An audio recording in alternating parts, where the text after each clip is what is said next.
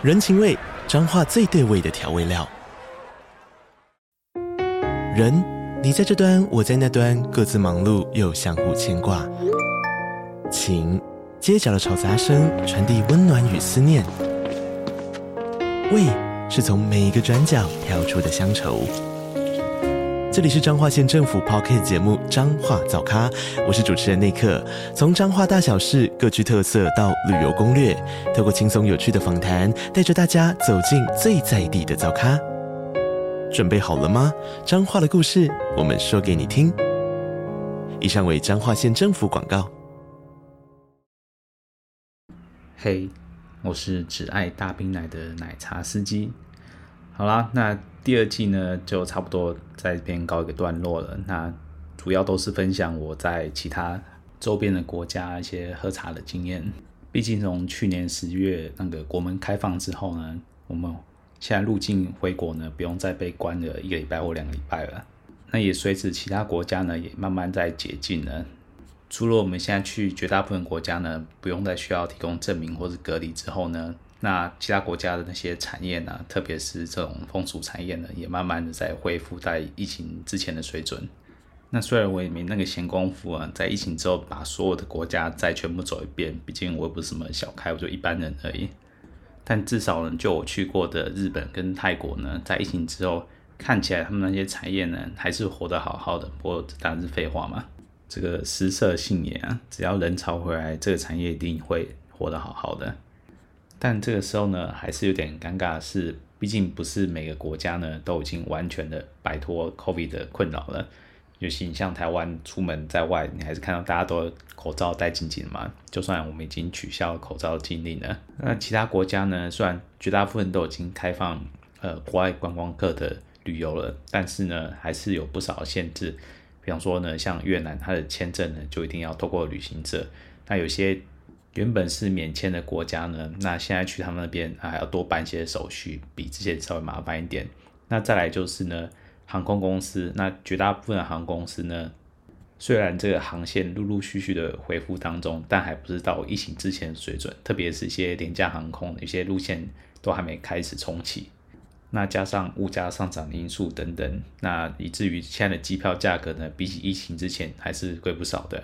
那我们在第二季的结尾呢，就来聊聊到底这个时候出国呢，到底还划不划算，值不值得？相较于国内的环境，以及呢有哪些地方我是觉得，就算在这个情况下贵点还是值得去，或者说这个时间点我是觉得完全不适合去的。那我在之后会分享给大家。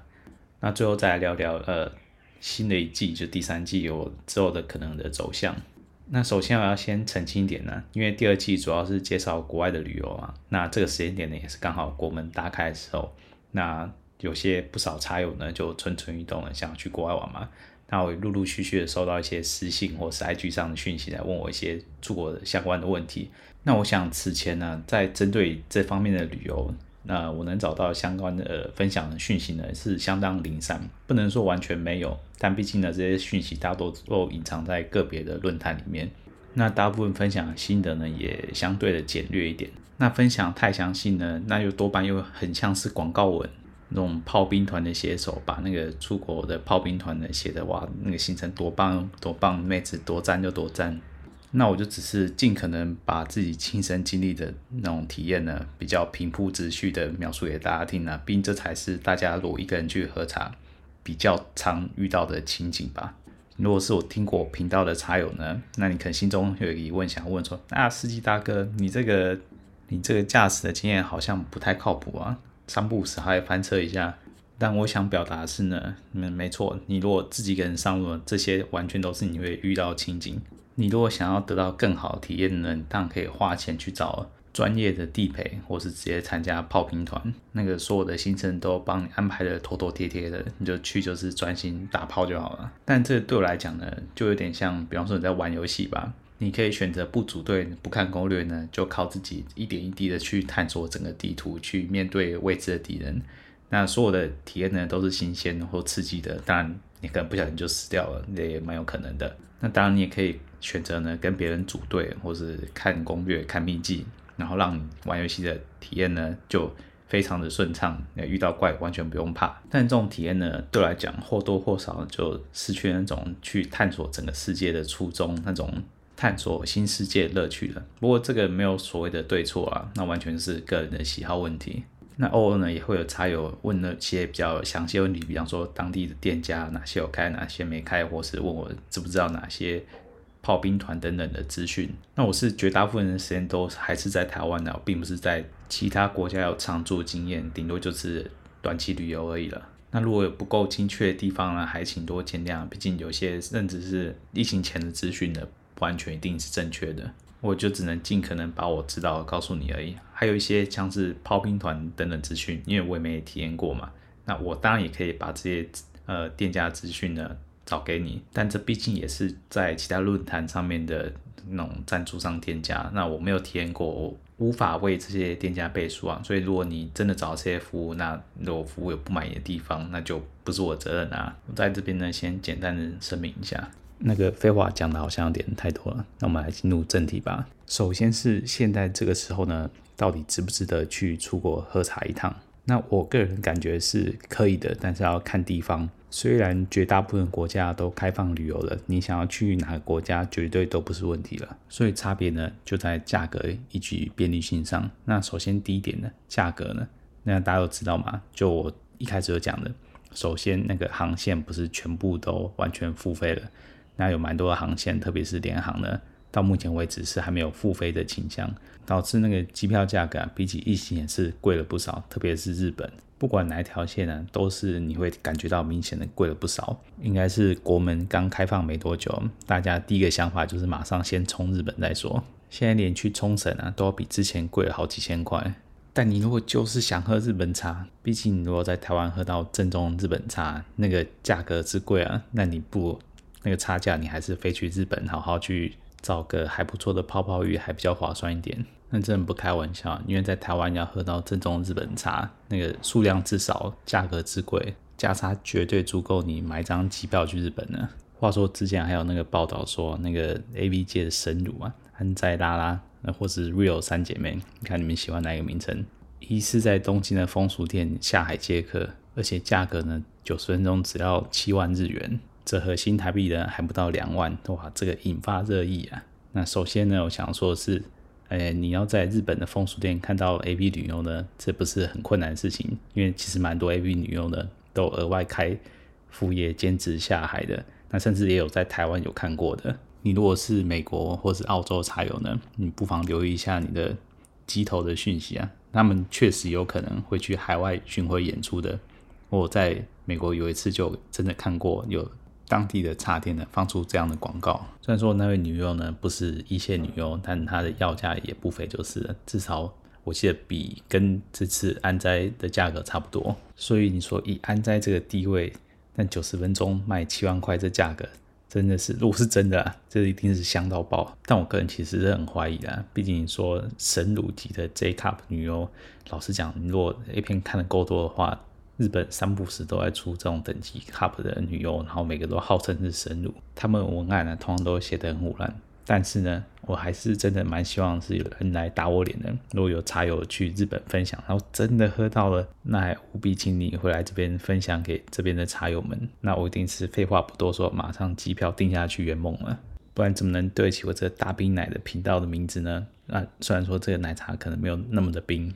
但是能够跟这种等级的女优对战过，哇！我想这个足够能到你做阿公了都可以吹嘘给你孙子听。我们好像要扯远了，不过回来价格的问题啊，你如果是往东南亚的方向飞呢，那个机票价格是没有差很多的。那不过这边主要指的是大城市啊，热门旅游景点。那你如果是去一些二线的城市、二线的航线的话，很多那些航线，尤其是联航都还没复开的话。那这个机票价格呢，也是比之前贵很多。比方说热门线，像是去曼谷，那这个航班陆陆续续都开了嘛，那个机票价格也慢慢恢复到，呃，还不到完全是之前流血战的价格，但是至少是还算可以的价格。但比较没那么主流航线，比方说你是要去天使城的克拉克机场，那那个机场有些联航还没付费，但大部分都只有那个国际航空在跑的话，那个价格就还是很贵。另外就是一些额外的费用，比方说呃上集提到的越南，你现在去越南呢，它已经没有开放给个人申请签证，你都要透过旅行社。那透过旅行社呢，就要额外的另外一笔费用，那都要多好几千块。这些多出来的花费呢，就值得让你去思考，是不是值得短期飞出去喝个茶了。那另外就是便利性的问题啊。那刚刚提到越南，那你如果要透过旅行社帮你办签证的话，那你要额外提前几天去申请，或者是你想要去韩国的话。你要事先再去申请一个许可证，那本来是免签的，什么都不用办就可以出国了。那现在出国前呢，还先上网申请，那比较麻烦一点。所以总结就是呢，出国当然没问题，那有心理准备是一定会多花一点钱。那如果你是去东南亚呢，这个热门的城市，那开销额外开销可能就还好。那越南除外了。那比较没那么主流的城市呢，那你可能就要面临就是它的航班会比较少，那旅游就相对比较更没有弹性的。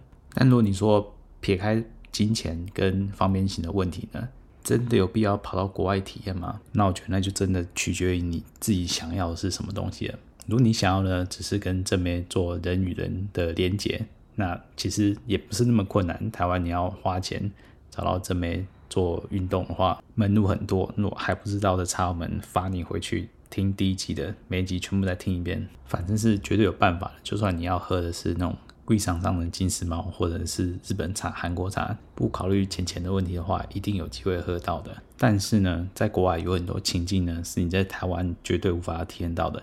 比方说去日本洗泡泡浴，你要在台湾找到日本茶可以喝，就已经很难得了。那更何况人家要提供泡泡浴的服务，而且是相同等级的，我觉得这个在台湾其实应该是不太可能的。或者是韩国的按摩店那种尺度特别大的，你还可以现场观看多人运动，或是有其他韩国妹子来服务你。这个我相信在台湾你也是绝对体验不到的。那东南亚就有勾勾吧，你可以进去呢，看各种各样不同的妹子呢，然后你看到一个你喜看顺眼的喜欢的，再叫下来陪她喝喝酒、聊聊天、吃吃豆腐，觉得满意的再打包回去。这种的情境呢，你也是在台湾体验不到的。不过倒是呢，如果东南亚像是越南或是泰国那边当地的一些一般按摩店，我倒是觉得好像就没有非得一定得去看看了。毕竟呢，一般按摩店的流程都差不了太多。那再呢，你越南、泰国的妹子呢，你在台湾理论上你可以体验到很多了。虽然在当地的妹子一定是比较多，然后比较高级遇到年轻的妹子，这是一定的。但特别是在大城市啊，那种按摩店的消费，就店面的消费，其实已经越来越接近台湾的水准了。因为人家毕竟发展的也很快，大城市的消费水准也慢慢跟上来了。所以呢，你在台湾喝越南茶、泰国茶，其实那个价钱没有差很多，然后妹子的素质呢也不会差到非常多。所以我个人倒是没那么推荐你一定要去体验那种大都市的按摩店。或是快餐店，如果你单纯只是想打个泡的话，那已经没有让你有那种物超所值的感觉了。那如果你很心动，很想去国外体验，但是你又是出国的小白，完全没有什么出国经验，更不用提出国喝茶了，那又没有信心开口讲英文，那该怎么办呢？那如果是频道的老听众呢，一定知道我之前已经推荐过澳门了。那我这边再强调一下，如果你真的有以上这些困扰的话呢，澳门绝对是你的好选择。首先呢，语言绝对不是问题，因为店家一定会讲中文。再来，就它消费的模式够多。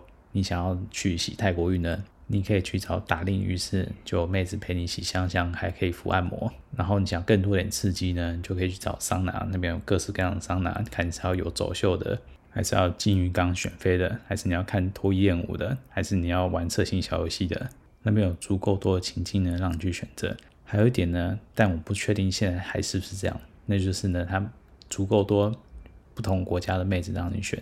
那基本款的中国和东南亚就不用提了嘛。不少上海店呢，都会号称他们有日韩妹子，甚至金丝猫。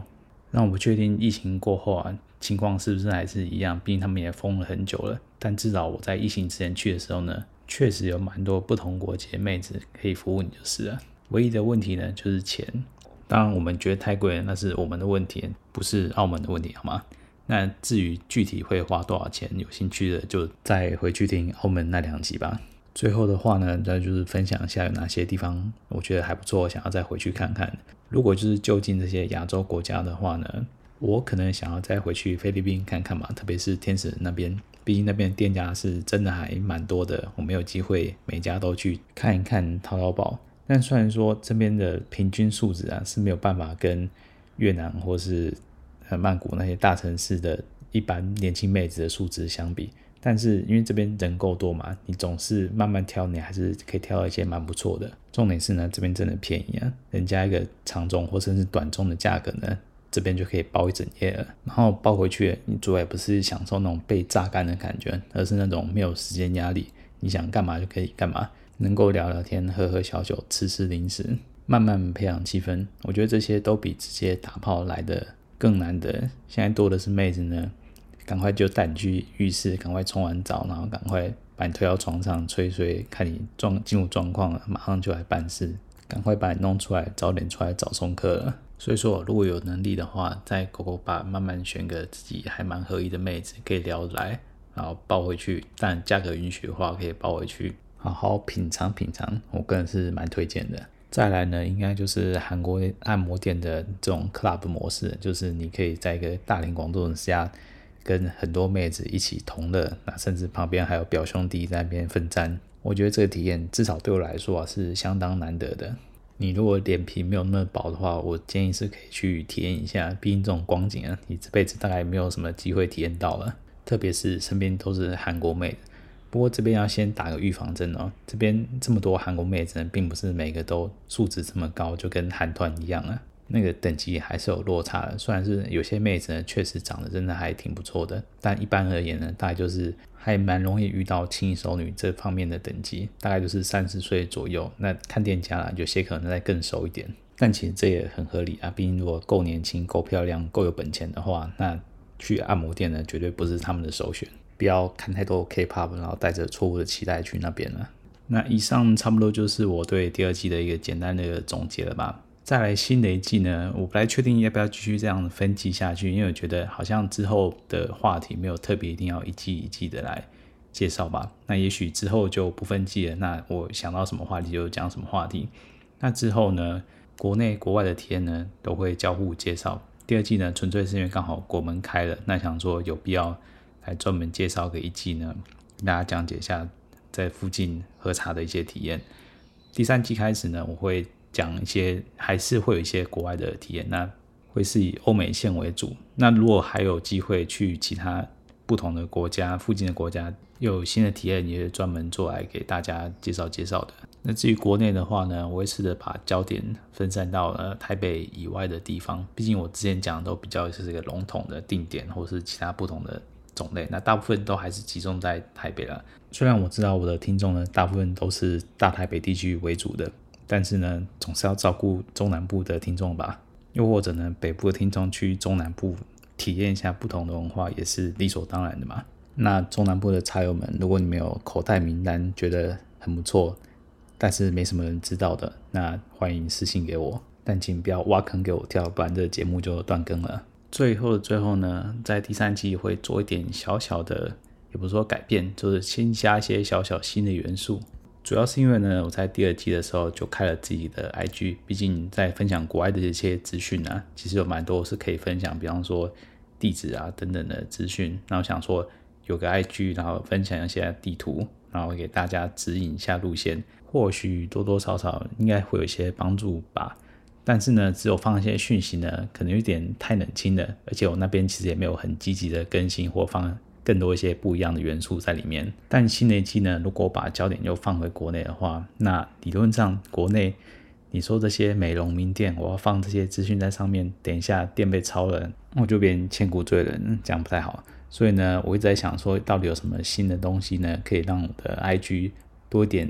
不要那么死板板的，就只有放一些资讯而已，可以多一点不一样的元素，才不会愧对那些 IG 上发了我的粉丝。所以呢，我会先放一个小彩蛋在 IG 上，看大家能不能猜到这个新的元素是什么。那如果猜到有奖，当然这奖项不是什么很认真礼物啊，不过是跟这个新的元素是有关系的。不过这个都还在实验中啊，我还不确定这个新的元素是不是这么的顺利。不过大家就敬请期待吧，会把新的消息呢发布在新的 IG po 文上。那以上就是第二季的完结喽，我们第三季再见吧。今天好像没有发到什么车，所以今天就直接下次见喽，大家拜拜。